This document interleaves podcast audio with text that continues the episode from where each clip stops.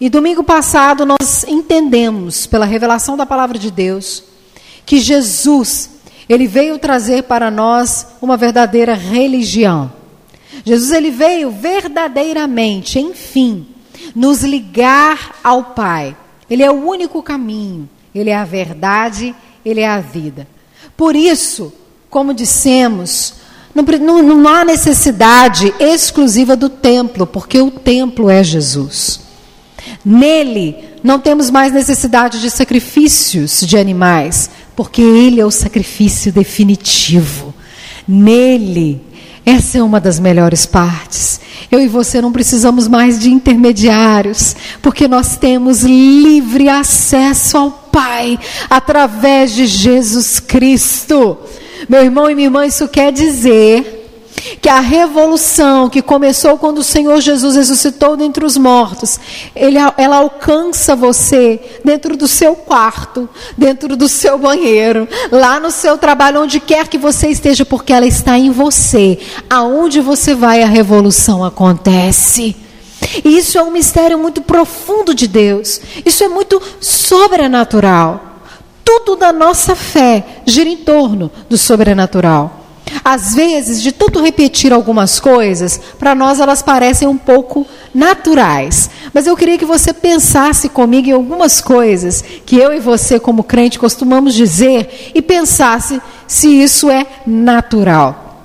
Nós dizemos costumeiramente que o nosso Deus eterno, todo-poderoso, que criou os céus e a terra, que fez tudo com poder, graça pela Sua palavra, se fez carne virou um bebezinho, cresceu, cumpriu um ministério aqui na terra por amor a nós, se deu por amor a nós. O nosso Deus morreu. O nosso Deus ressuscitou. Ele voltou para o Pai está com o Pai, mas Ele soprou sobre nós o seu espírito. E nós temos condição de viver uma vida como Ele viveu. Diz para mim, falando assim, pensando aqui com a sua cabeça bem humana, bem racional, faz algum sentido? Faz algum sentido? Dentro da lógica humana, faz algum sentido? Como disse, a gente repete isso muito. O tempo todo e cria áreas de natural na nossa vida. Mas é muito sobrenatural, gente. É um mistério que plenamente nós não conseguimos entender dentro de uma lógica humana. Mas pela fé em Cristo Jesus, nós aceitamos e nós vivemos esse mistério e esse sobrenatural. A nossa fé respira isso. O cristão, ele respira o incomum. Ele respira o improvável, ele respira o impossível. Por quê? Porque a nossa fé, a base da nossa fé é exatamente essa. Por isso eu digo para você que o extraordinário na vida do crente é ordinário. O que, que você quer dizer com isso? Que o extraordinário, o incomum, o incrível, o sobrenatural, o impossível, deve fazer parte da nossa vida cotidianamente, porque o sobrenatural está em nós, que é Cristo Jesus. E a fé no sobrenatural, ela é revolucionária, porque ela rompe com toda a realidade humana. E hoje, hoje, nós queremos falar desse aspecto da revolução sobre o sobrenatural. E Lucas é que vai guiar a gente nesse mistério, lembrar a gente nesse mistério. No texto que nós lemos juntos agora, Jesus, ele está caminhando com uma multidão. E de repente, ele é parado por um grupo de anciãos judeus. Para aqueles que não sabem, porque não é muito da nossa cultura, eram os homens respeitáveis daquela época. Houve-se um tempo que os anciãos, os homens mais velhos, principalmente da religião, eram muito muito respeitados, eram muito bem quistos pela sociedade. Eles param Jesus e falam: Jesus, uma palavra. E Jesus para para ouvir. E ele diz assim: existe um homem, ele é centurião romano, né? Ele trabalha para o povo que escraviza o nosso povo. Mas esse centurião específico, ele é uma pessoa que nós podemos dizer que ele é uma pessoa até muito boa, porque ela é amiga do nosso povo. Ela é amiga do nosso povo. Jesus, se eu te falar, ele até construiu uma sinagoga para a gente congregar. Então, apesar dele ser um cidadão romano, dele ser assim uma pessoa assim, não muito benquista, esse homem é um homem que gosta da gente. E ele está com um problema. Ele tem um servo que está muito enfermo, está diante de uma situação de morte, e ele merece, grave bem essa palavra, que o Senhor vá curá-lo. Ele merece que o Senhor vá curá-lo. Como que esses homens chegaram até Jesus? Esse centurião ouviu falar de Jesus no começo dessa narrativa. E ao ouvir falar de Jesus, encarando essa realidade de morte, ele vai a esses homens e diz: Vai até Jesus por mim. E esses homens chegam até Jesus, dizendo: Cura, vai, o servo dele. Cura o servo dele, o senhor está aí curando todo mundo, cura o servo dele. Ele merece. E o que acontece? Jesus vai porque essa é a natureza do Jesus que a gente serve. Sempre pronto para fazer algo. Jesus vai rumo à casa desse centurião com esses homens. Só que no meio do caminho, Jesus é parado de novo. Vem um outro grupinho. Só que esse grupinho já não é mais o grupinho dos anciãos. São os amigos do centurião. Eles param Jesus e falam: Jesus, o centurião pediu para que a gente viesse aqui dizer para o senhor, para o senhor não não vir, não entra na casa não. Porque ele não é digno. Ele não é digno que o Senhor entre na casa dele. Mas ele te manda te dizer uma coisa, Jesus. Ele manda te dizer a seguinte coisa: ele é um homem de grande autoridade. E ele sabe o que uma autoridade significa. Uma autoridade diz vai, a pessoa vai. A autoridade diz Senta a pessoa, senta. Ele fala: Eu sei o que é ter homens ao meu comando, submissos a mim. Portanto, Jesus, o centurião falando na boca dos seus amigos, me manda só uma palavra. Eu preciso só de uma palavra. Porque se o Senhor disser uma palavra, o meu servo vai ser curado. E o texto diz, se foi aonde eu e vocês paramos na leitura, que Jesus ficou admirado. Veja bem, um homem que admirou Jesus. Jesus ficou admirado, virou para a multidão e disse da seguinte forma: Eu nunca vi uma fé como esta no meio do povo de Israel. Jesus, de uma maneira muito irônica e exortativa, está dizendo: vejam, esse homem de terra estrangeira, que trabalha para um povo que a gente considera inimigo, ele entendeu coisas acerca da fé que nós não entendemos. Que muitos dos filhos de Israel, que são os filhos ali habituados a viver naquele ambiente de fé, naquele ambiente de milagre, não vêm não creem. O centurião reconhece quem Jesus é. Uma pessoa de autoridade. E isso deixa Jesus admirado. Admirado. Meu irmão e minha irmã, como disse no começo, repito, Deus tem o sobrenatural para a minha vida e para a sua vida. O sobrenatural, o extraordinário, ele deve ser, vou repetir, o ordinário da vida daquele e aquela que crê em Jesus e que vive na revolução.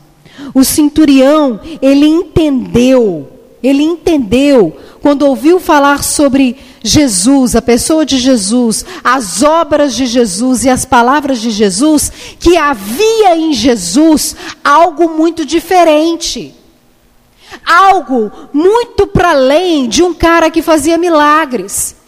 Algo muito além de um cara que tinha uma sabedoria de bem viver. Ele via em Jesus alguém que falava aquilo que vivia e ele foi buscar aquilo. Por quê? Porque ele tinha uma sentença de morte dentro da casa dele. Alguém que ele amava estava morrendo e ele fez uma coisa muito importante que nós precisamos aprender. Nós não podemos nos conformar com os limites, com a morte batendo na nossa porta, com o ponto final dizendo que não dá mais, porque nós vivemos na perspectiva do sobrenatural. E quem ouve falar de Jesus não se limita naquilo que vê, mas começa a crer naquilo que não vê. Aquele homem, ele começa a ouvir falar de Jesus, ele olha para a sua situação, que parece que não tem jeito, e ele fala: não, ouvir dizer que tem jeito. É o que a palavra de Deus deve gerar em nós, deve gerar em mim, em você, uma esperança que o mundo não entende, uma força que o mundo não comporta, uma revelação que ninguém pode compreender, porque quem encontra com Jesus de Nazaré, quem ouve as palavras de Jesus de Nazaré, não fica na mesma, sabe sempre que Deus tem algo mais para dar. E Jesus, nesse texto, está de uma maneira profunda nessa revelação. Porque Jesus, quando os, os anciãos chegam para ele e dizem, dizem assim: Jesus, vamos lá. O cara merece. Jesus não vai porque Jesus achou que ele merecia. Jesus não vai porque concordou, é mesmo, né? Poxa, quem construiu uma sinagoga merece muito. É difícil construir uma sinagoga. Uma sinagoga era o lugar onde os judeus reuniam para ouvir a palavra. Ele merece. Não, Jesus não foi por causa disso. O texto diz que Jesus simplesmente foi. Sabe por quê, meu irmão e minha irmã? Porque Deus é graça. Ele faz as coisas porque Ele quer fazer. Ninguém constrange, ninguém convence e ninguém comove Deus fazer nada. Ele faz porque a natureza dele é essa. A natureza que toca, a natureza que manifesta, a natureza que muda qualquer realidade. Foi por isso que Jesus foi. Não foi o currículo do cara. Não foi nada do que ele fez. Ele foi porque ele é Deus. E isso é transparente para nós. O que Deus faz na minha vida e na sua vida, meu irmão e minha irmã, Ele faz porque Ele é Deus. Nós temos que abandonar certas ideias que às vezes assaltam a minha cabeça e a sua, e que assaltavam esses anciãos judeus, acostumados com a fé, acostumados com a palavra, mas não recebiam o sobrenatural. Por quê? Por que, que eles não recebiam o sobrenatural? Porque eles estavam tão habituados a ouvir sobre, que eles começaram a achar que você só receberia alguma coisa de Deus se você fizesse muito por Ele. Quem faz muito recebe muita bênção. Quem tem doa muito recebe muita unção. E esse texto mostra que Jesus não trabalha assim. Ele faz porque ele veio tocar a história para fazer mistérios, milagres e maravilhas, para transformar a vida de pessoas. É isso que ele diz de ele, dele mesmo em Lucas capítulo 4, versículo 18. Eu vim para libertar os cativos. Eu vim para evangelizar os pobres. Eu vim para dar visão aos cegos. Eu vim para libertar os oprimidos. Eu vim para revolucionar. Eu vim para sacudir tudo, jogar tudo no chão. Por quê? Porque eu amo. Porque é graça. Porque não tem porquê. Foi por isso que ele foi. E no meio do caminho, perceba o movimento daquele centurião. Ele antes manda os representantes da sociedade porque ele sabia que ele não era bem quisto. Mas agora ele manda um grupo de amigos. Ele faz um movimento de aproximação para Jesus. Ele manda os seus íntimos para falar de maneira íntima e para dizer para Jesus o seguinte: Jesus, eu não sou digno que você entre na minha casa. Enquanto os da fé trabalhavam na, na, na, visão do digno, ele dizia: Não, eu não. Eu não sou digno que o Senhor entre na minha casa. E ele, por causa de entender a graça de Deus, apenas de ouvir sobre Jesus, o texto não diz que ele viu Jesus fazendo nada. Ele ouviu alguém dizer de Jesus. Ele ouvindo de Jesus, entendendo a natureza de graça de Jesus, ele entendeu um outro mistério, uma outra natureza. Ele é autoridade. Ele faz porque ele tem condições de fazer. E ele manda dizer para Jesus da seguinte forma: Eu sei o que é obedecer à autoridade, porque eu estou debaixo de autoridade. Eu sei o que é ter autoridade, porque tem pessoas debaixo da minha autoridade. E para uma autoridade, meu irmão e minha irmã, basta uma palavra. Disse, está dito e ponto final. O que ele está externando para Jesus? Jesus, se o Senhor me der a sua palavra, eu creio de tal forma na sua autoridade, de tal forma que eu creio que já aconteceu porque o Senhor é um homem que faz as coisas por, por, graça, faz as coisas por amor. O Senhor nem precisa vir aqui, porque eu sei que o céu trabalha ao seu favor. É só dizer que o negócio acontece. E sabe, Jesus fica admirado. E era para a gente também ficar admirado. Admirado com essa falta de perspectiva que às vezes nos toma, porque nós estamos sempre diante da palavra de Jesus, mas nós não confiamos que essa palavra às vezes tem autoridade para mudar a nossa história assim.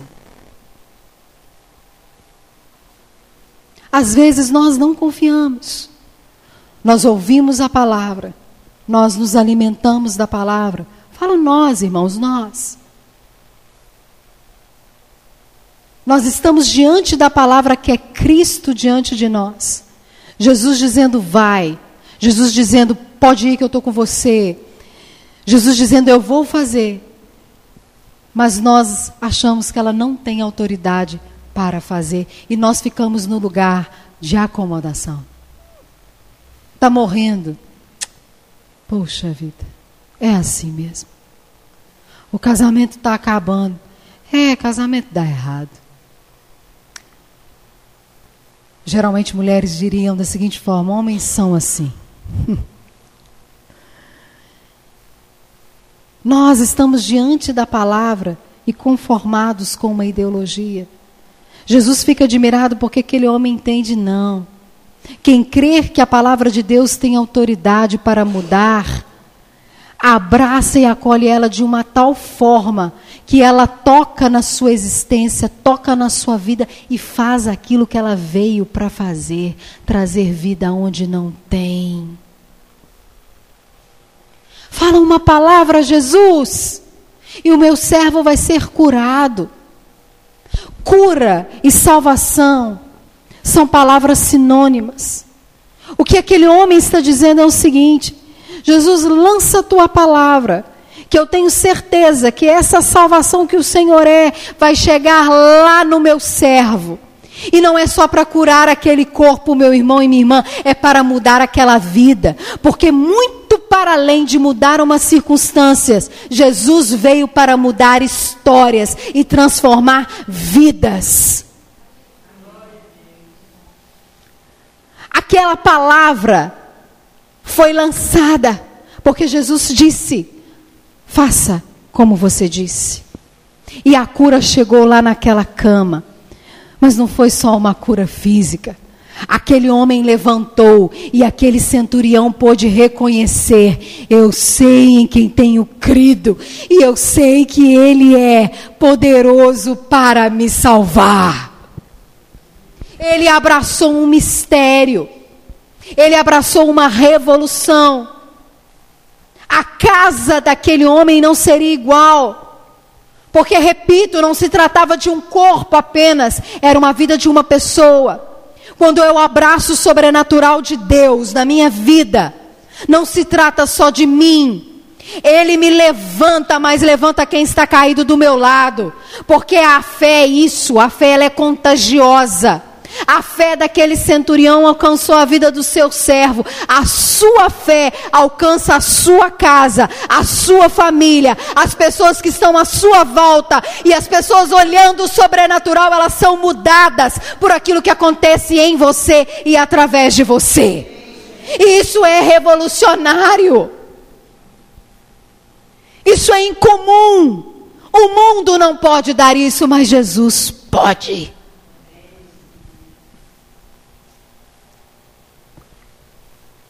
E por que que eu preciso de saber isso? Você precisa de saber isso. Porque o céu, eu vou falar devagar. O céu liberou para nós em 2023 uma palavra de mudança. Ela está disponível. Ela está posta como uma mesa de café na minha frente e na sua. E eu quero assentar e comer desse banquete. Você crê? Porque Jesus nos chama para crer na Sua palavra. E não sou eu que estou te garantindo nada. É a palavra que diz: é revolução. Nada vai ficar igual nada vai ficar igual. E o que, que eu devo fazer? Abrace a palavra de Jesus. Abrace o sobrenatural. Se ele disse, seja como centurião, está dito, não tem conversa, não tem mais, não tem porém, falou, está falado, e vai acontecer. A fé é isso. Ela anda debaixo de uma palavra de autoridade. Nós andamos debaixo de uma palavra de autoridade. Está a uma fé de distância de mim e de você. Nós só temos que abraçar e acolher. Só isso. Só isso. É por isso, meu irmão e minha irmã, que eu quero orar com você e por você. Eu quero orar, porque nesse tempo, agora, eu quero que nós, como aquele centurião, nos acheguemos diante dessa palavra para receber esse mistério e essa revelação. Porque hoje, hoje, já vai ter gente que vai sair daqui e chegar na sua casa. E como aquele centurião perceber, foi feito como o Senhor disse que seria. E nós vamos orar. Vocês estão comigo? Nós estamos diante do sobrenatural. Se coloque de pé.